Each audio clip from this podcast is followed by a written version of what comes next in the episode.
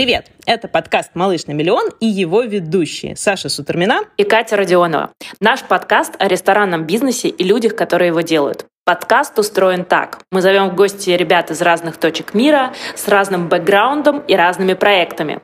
Все они строят свой бизнес в ресторанной сфере и не боятся рассказать о своих успехах, провалах, сложностях и опыте работы в разных странах. Сегодня у нас третий выпуск и два города одновременно. Вернее, мы говорим о бизнесе в двух городах, в Петербурге и в Москве. У нашего сегодняшнего гостя, Алексея Бурова и его партнера Павла Кокова, на двоих с десяток ресторанов и баров совсем разной направленности.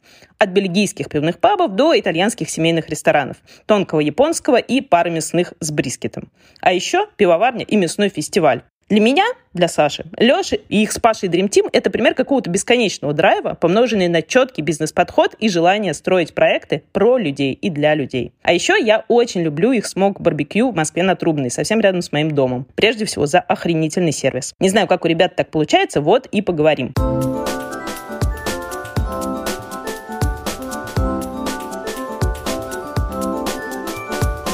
Леш, привет. Сколько у вас сейчас проектов? Я боюсь ошибиться в подсчетах. Перечисли. Привет. У нас сейчас на самом деле 8 проектов плюс одна пивоварня и еще ну, парочка в процессе, скажем так, проектирования и, наверное, скоро реализации. Что с десяток пока рано говорить, но надеюсь, что мы перешагнем эту цифру Круто. Обычно мы не спрашиваем об этом, но тут я вот прям не удержусь. А сколько тебе и лет, и Паше сколько? Э, мне сейчас 31 год, а Паше 34-35 лет. Понятно. Бодренький и ранний, как я понимаю, старт. Я вот читала, что вы познакомились на почве любви к «Зениту» еще студентами, а бизнес начали собственно, с дисконтных карт, чтобы пить пиво подешевле. Все так? Расскажи об этом поподробней. Все абсолютно так, да. Мы, когда мы еще ходили на футбол, это было 2005-2010 года, да, мы тогда познакомились, и, в общем, наверное, с Пашей знакомы уже 17 лет. И из них 13 14 работаем вместе. Ходили мы на футбол и были студентами, оба родились в Петербурге, но оба жили там в течение обстоятельств разных в ближайшей Ленобласти. То есть сказать, что мы обладали несметными богатствами э, нельзя ни при каких обстоятельствах. Ну, то есть мы не голодали, э, мы так были, в общем, ребятами, которые всегда хотели чуть больше и всегда не хватало. И поскольку футбольная тусовка, она такая британо-ориентированная была в те годы, конечно, мы ходили в пабы. Но чтобы ходить в пабы в те годы, нам нужно было иметь хоть какие-то карманные деньги, их не было. И мы думали, что мы можем сделать. Мы подумали, что раз там есть определенное количество мест, куда мы ходим с компанией, где нам совсем дороговато, мы подумали, что было бы хорошо себе организовать какие-то спецусловия.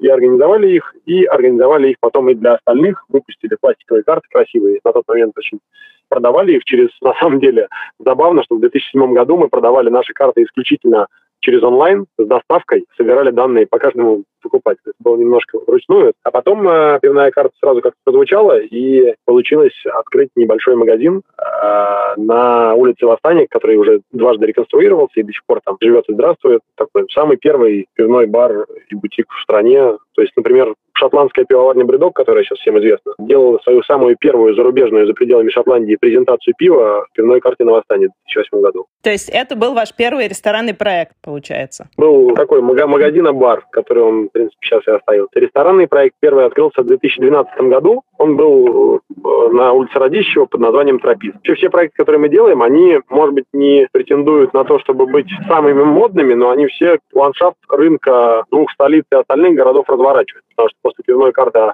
начали открываться десятками по всей стране такие магазины с классным выбором пива или бары после трописта люди узнали, что можно делать не курящее заведение, хотя тогда еще курение не было запрещено. И пиво может быть не только горьким, и пить его можно не только в подвале, и, ну и так далее. Слушай, Леш, а вы вообще на свои деньги открывали первые места? И что сейчас происходит? Привлекаете инвесторов или стараетесь без них обойтись? Слушай, ну если коротко, то мы первый проект открывали на деньги двух э, кингисеппских авторитетов. Да ладно? Да, и деньги они нам давали э, такой 2007 год в сумке спортивной, 100-рублевыми купюрами у меня в багажнике лежал. Жесть, вот эта история, капец, не страшно? Да нет, там хорошие парни, они сказали, если будут проблемы, просто пивко сами выпьем и все. Потом мы у них выкупили долю, потому что э, у них начались сложности в портовом бизнесе, нужны были деньги. Вот. Тропист мы начали строить на инвесторские деньги, но потом инвестора прихватили тоже АБЭПовца. Он тоже перестал финансировать, и нам пришлось занимать долг. Первые два проекта были полностью на наши деньги, а потом мы начали привлекать инвесторов. Сейчас у нас есть проекты и самостоятельные, и инвестиционные. Деньги привлекаем, но на самом деле, поскольку мы оба с Пашей людей не очень любим, новых, у нас так очень консервативно, у нас новых партнеров практически нет. Слушай, а у тебя есть какие-то критерии, вот как найти и опознать хорошего твоего инвестора, и как с ним выстроить отношения на долгие счастливые годы? Смотри, у нас есть несколько правил. Во-первых, мы не управляющая компания. Вот это очень интересно, потому что обычно на рынке все стараются быть управляющей компанией.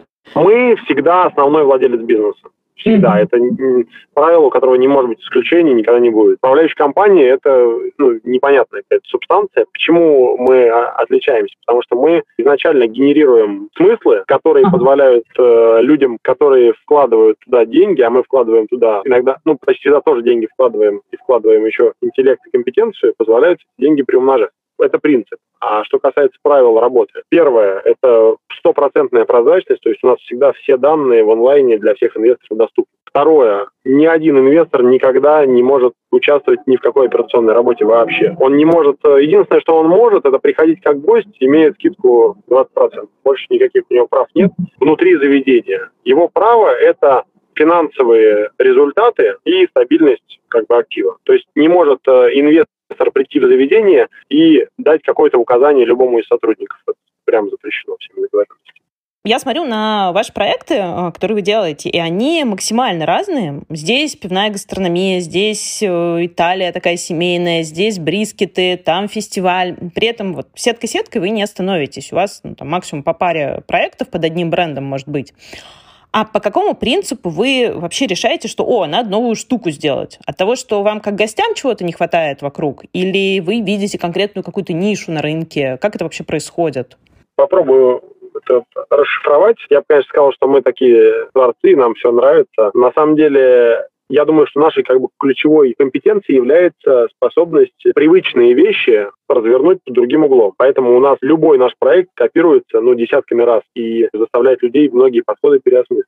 И что мы делаем? Мы берем какие-то очень понятные вещи и смотрим на них по-другому, но не потому, что мы такие творцы и художники, а потому что обычно вещи привычные и стереотипные ну, далеко не всегда удобно и, и, и просто разумно с точки зрения базовой логики сделаны. Вот пример с пабами я приводил, да, что для меня было максимально неестественно, что место, где ты пьешь вкусное пиво, должно быть темным, прокуренным и с плохой едой. Для меня это просто супер нелогично. И мы делали логично. Или, например, Италия. Для меня логично, что итальянские места классические, которые есть там в Риме, в Милане, по эстетике мне они не близки, они какие-то такие. Ну, я не беру там условно отдельные рестораны где-нибудь на Капри, такие дольче вита на стиле. Но в основном итальянские места, которые нравятся нашим туристам, ну это просто какой-то очень плохо все. И нелогично для меня порции размером с ведро в итальянском ресторане. Потому что это, в принципе, еда такая, не, не всегда супер легкая. Ну и нелогично, что они не коктейльные были.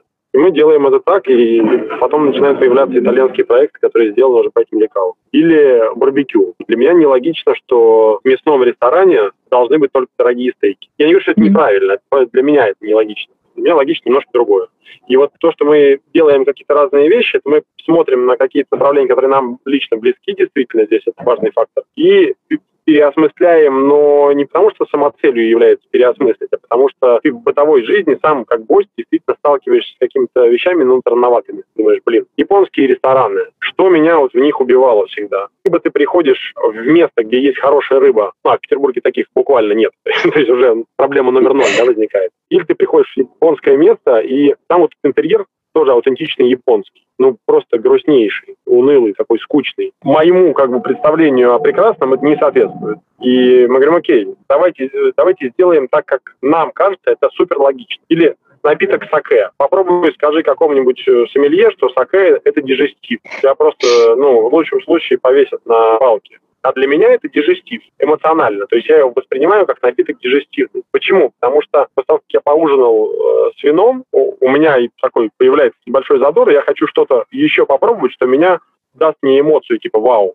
На ход ноги, Леш. Нет, это не обязательно на ход ноги, это может быть на длинную, потому что там же ну, много разных шлифов риса и так далее. И вот я хочу ужин продлить, но с другой эмоцией получить впечатление, и говорю, ребята, таке – это классный дежестив, даже если никто не считает, что это так. Ну, потому что мне на самом деле, кто что считает, меня в принципе мало на самом деле интересует. Вот я считаю, что это логично и Самое главное, что вот э, для меня особенно был показателен кейс с парковками в Москве. Если ты что-то делаешь логично, во что изначально все не верят, то логика обычно побеждает. И у нас так вот как-то складывается. Во всем, короче, ищи логику. Да, да, простую, очень, очень такую разумную.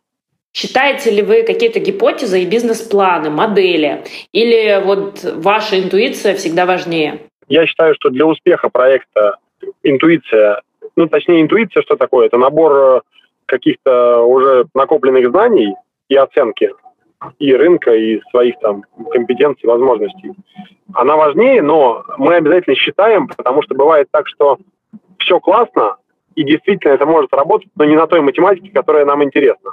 Тогда мы можем от проекта отказаться. То есть мы считаем несколько вещей. Мы считаем инвестбюджет, потому что сейчас инвестиции в ресторан уже улетели в космос. Маленький 120-метровый ресторан, если делать его хорошо, дешевле, чем за 25-30 сделать нельзя. В смысле, хорошо в моей картинке мира. Мы считаем прогнозную модель по выручке, рентабельности и, соответственно, возврат инвестиций. И мы считаем э, модель, э, labor cost модель, ну, то есть это часть концепции, как, в принципе, будет этот проект э, работать с точки зрения количества и качества людей, потому что, ну, вы знаете, что фонд оплаты труда – это одна из самых главных статей затрат ресторана. И при этом еще и самое трудное с точки зрения формирования команды, потому что людей традиционно недостаточно. Слушай, а вот нет у тебя ощущения, что вы распыляетесь? Где проходит вот эта тонкая грань между тем, чтобы искать и пробовать себя в новых нишах и концентрироваться на чем-то одном, оттачивая мастерство? Мы концентрируемся, на самом деле здесь нет противоречия, мы концентрируемся на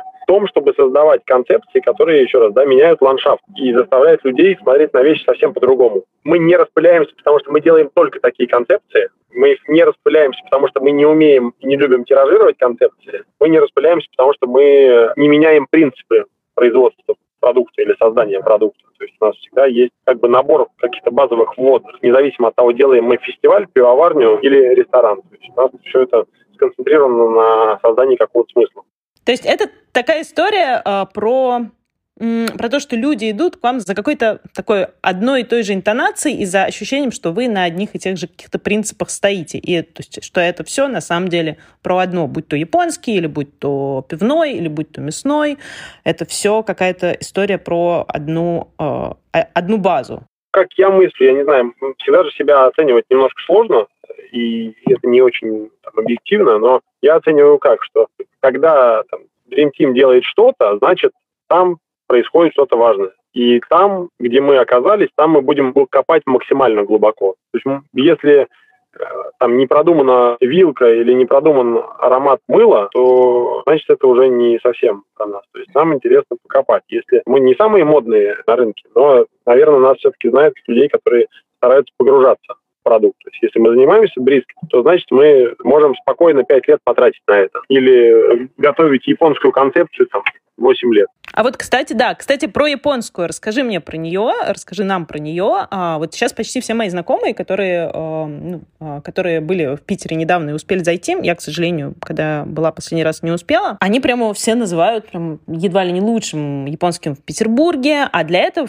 э, для этого ну, это так странно, на самом деле, слышать для неподготовленного зрителя, потому что для вас это первый проект такого жанра. А расскажи, как вы его решили делать и почему? Вот просто вам хотелось какой-то... Не хватало классной Японии, не хватало э, вот этой логики в японских ресторанах, не хватало хорошей рыбы, просто поняли, что вот пора. И как получилось, что так долго? Восемь лет? Что? Мы за последний год, благодаря в том числе достаточно нервному прошлому году, очень четко а, и окончательно сформулировали свое видение. Объем наших инвестиций в бизнес за последний год около 250 миллионов рублей. Мы продали пиццерию Форна Браво на Петроградской. Она не соответствовала нашим представлениям о том продукте, который мы хотим делать. Мы закрыли фарш и бочку и построили на ее месте, с моей точки зрения, один из самых крутых итальянских ресторанов там в демократичном сегменте. Там нету элементов, которые не продуманы. Там только итальянские сыры, там моя любимая посуда Джинори, там очень классная карта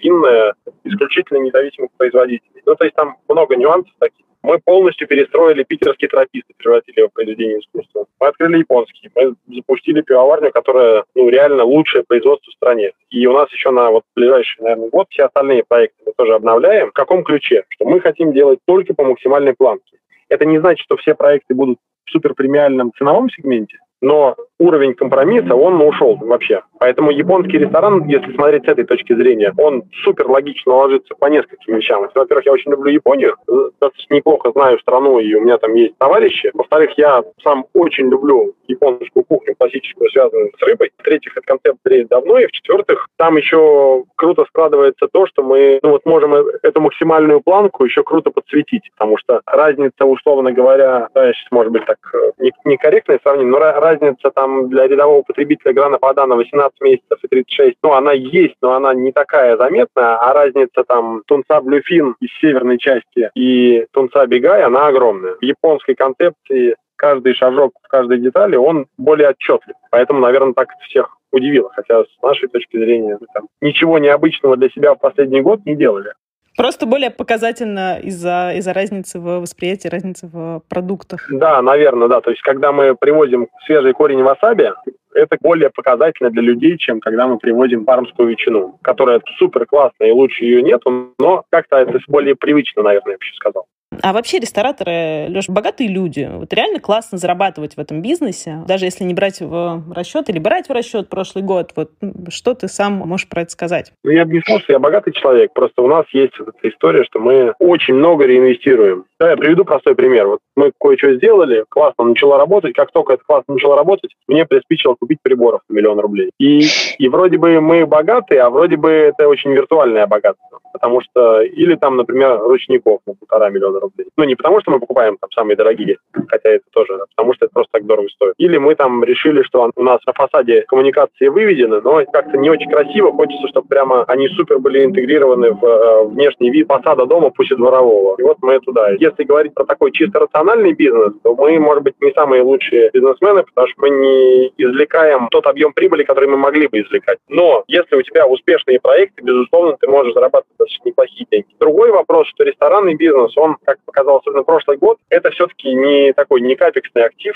Ты можешь заложить здание или землю, ресторан заложить ты можешь только погреб, а так некуда его заложить. То есть это такой очень актив, оборотный и не очень стабильный. Потому что гостиницы, например, они стоят, там нет туристов, условно, но есть в собственности здания, это актив. Ресторан такого нет. Поэтому я не из тех людей, кто как бы жалуется, потому что чем мне жаловаться. Если бы я занимался этим 15 лет и жаловался, это было бы очень странно. Рано тебе еще жаловаться, 31 год.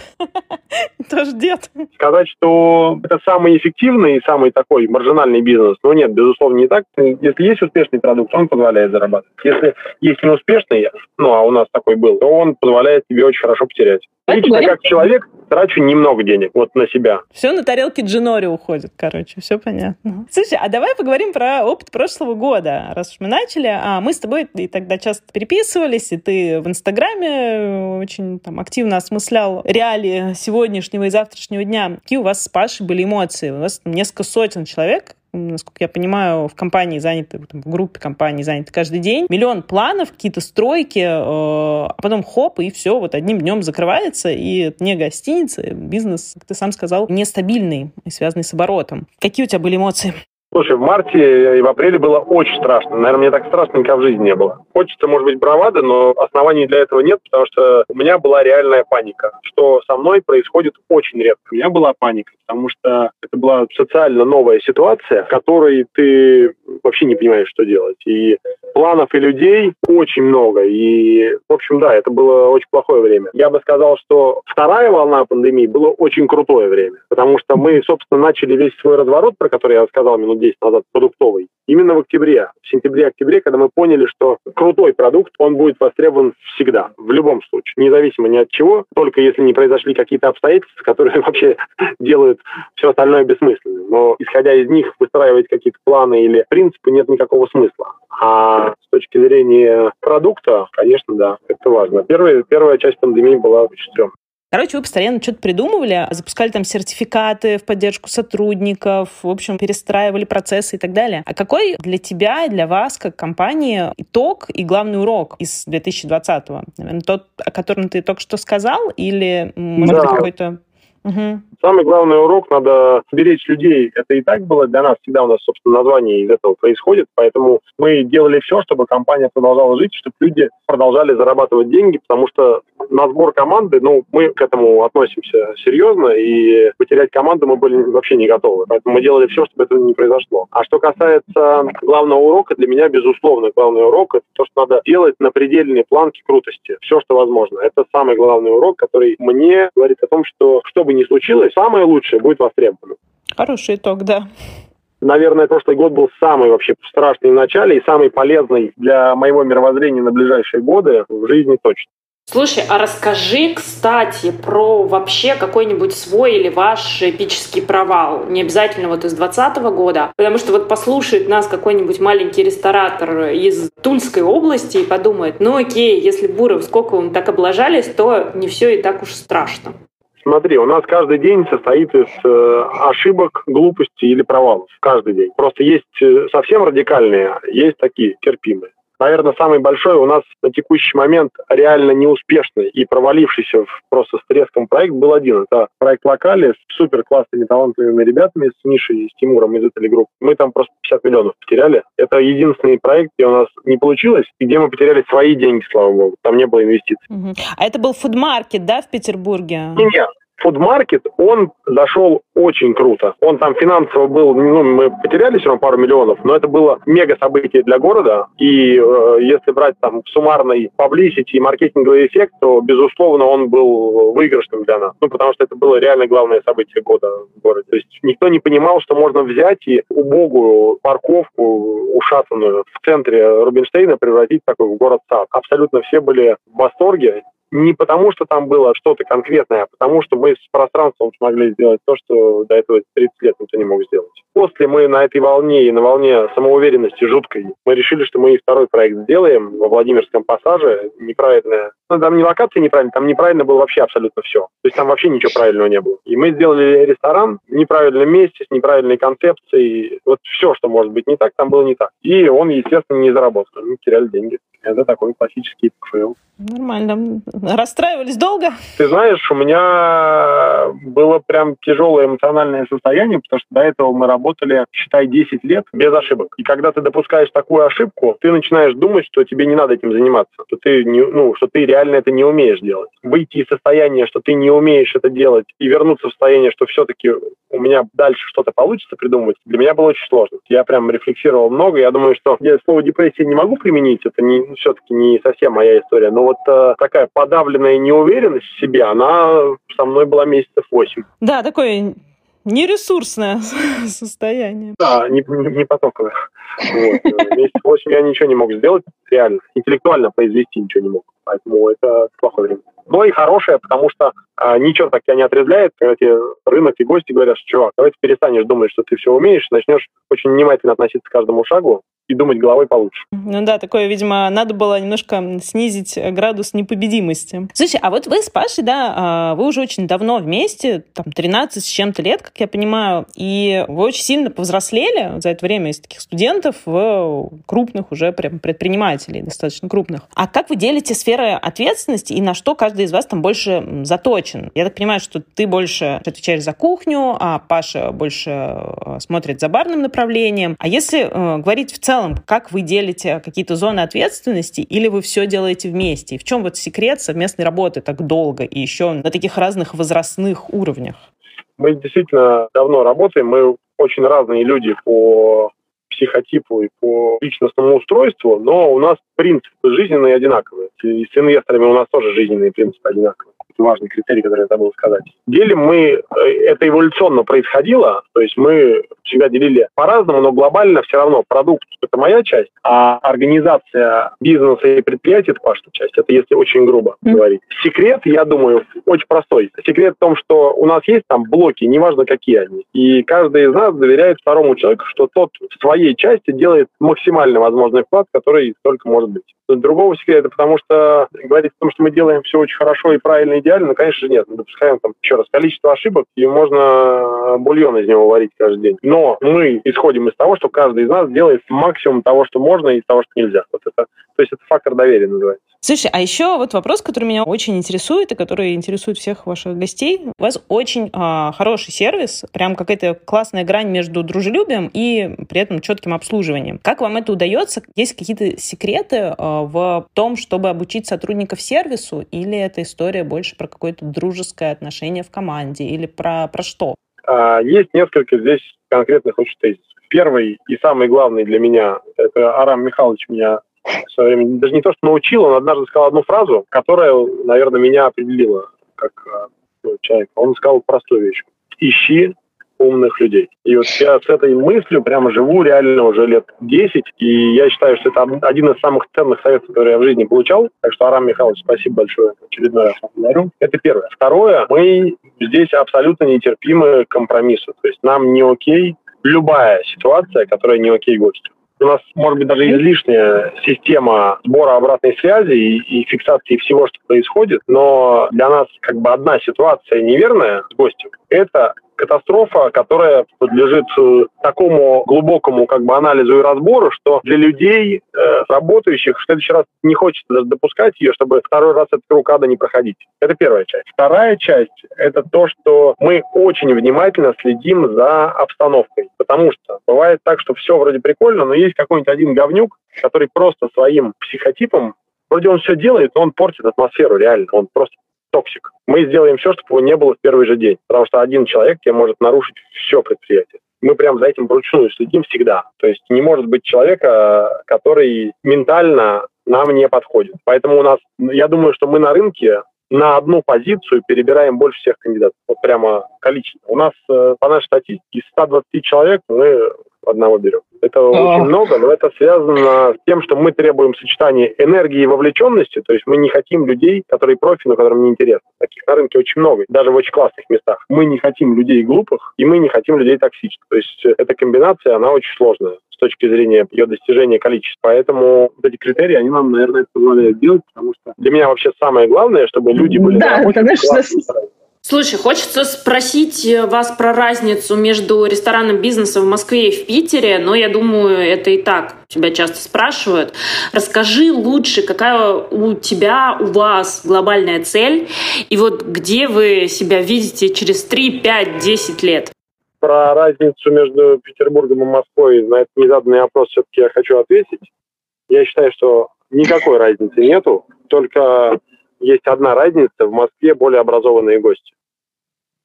И это дает тебе возможность э, больше творить. Сейчас Петербург наконец начал понимать, что вот эпоха говна и палок должна пройти, и что нельзя просто на веселом питерском флере выезжать дальше. То есть нужно работать. Спасибо огромное Москве за то, что э, последние 2-3 года Петербург прям по носу получил много раз, потому что все говорили, какой классный Питер, но он был классен только тем, что было дешево а в качестве продукта, проработки концепции и прочим, просто чудовищно уступал Москве. И сейчас все это начали осознавать, и я думаю, что в Петербурге ландшафт за два года поменяется. Вот, это отвечая на незаданный вопрос. А что касается, где мы себя видим, э, я хочу продолжать, и каждый раз наращивая э, внимательность к деталям, созидать проекты, которые меняют ландшафт. Еще я эту фразу уже произносил, но для меня да, это важно. Это мой как бы фактор такой тщеславия. У всех разные, кому-то нравится там интервью давать, кому-то нравится премии получать. Мне важно, чтобы после того, как я что-то делаю, значительное количество людей, э, игроков, команд, э, групп, потребителей, гостей меняли свои привычки. Ну, не в смысле, что они раньше там не курили кальян, а стали, а меняли в сторону более классных и каких-то удобных вещей. То есть я хочу, чтобы каждый проект звучал такой, как манифест. При этом у нас есть амбиция с пивоварением, например, построить ну, ведущую пивоварню страны. Потому что мы понимаем, что сейчас на рынке массовых брендов нет ни одного пива, за которое не стыдно. Просто его нет физически. Это ненормально для 150 миллионной страны, что огромное количество больших заводов варит пиво, которое неприемлемо. Это просто так не должно быть. Это нелогично, что так происходит. Логично, чтобы каждый, кто пьет пиво, кто не пьет, и не надо, э, мог получать доступ к классному, стильному, вкусному и, самое главное, очень круто и качественно сделанному продукту. Это логично. Поэтому у нас здесь такие э, есть цели для разных проектов, они разные, а амбиция такая разворачивать. Какой совет ты дашь тем, кто вообще хочет в ресторанный бизнес? Или, скажем, вот хочет варить свое пиво, но очень боится? Вообще проблема единственная нашей страны то, что очень много людей готовы говорить и очень много э, людей готовы планировать, очень мало людей готовы брать и делать. Что если ты хочешь делать ресторан, бери и делай ресторан. Если хочешь путешествовать, бери путешествуй. Этот совет многим кажется, знаешь, э, так же, как и совет. Хотите найти людей, найдите людей. Просто э, у очень многих и коллег, и там не коллег, есть паттерн, что они могут потратить невероятное количество ресурсов на все, что угодно, кроме того, чтобы взять и сделать. И на самом деле я делю в своей жизни людей только на две категории. На дятлов и на тех, кто может решать. Неважно что. Если человек находится в первой категории и рассказывает, почему он не может, все, это приговор. А если человек хочет, самое главное начать это делать. Что-то. Да? И самое главное декомпозировать мечту на конкретные шаги. Я мечтаю открыть ресторан. Окей, давай это попробуем разложить на конкретные шаги, которые можно измерить.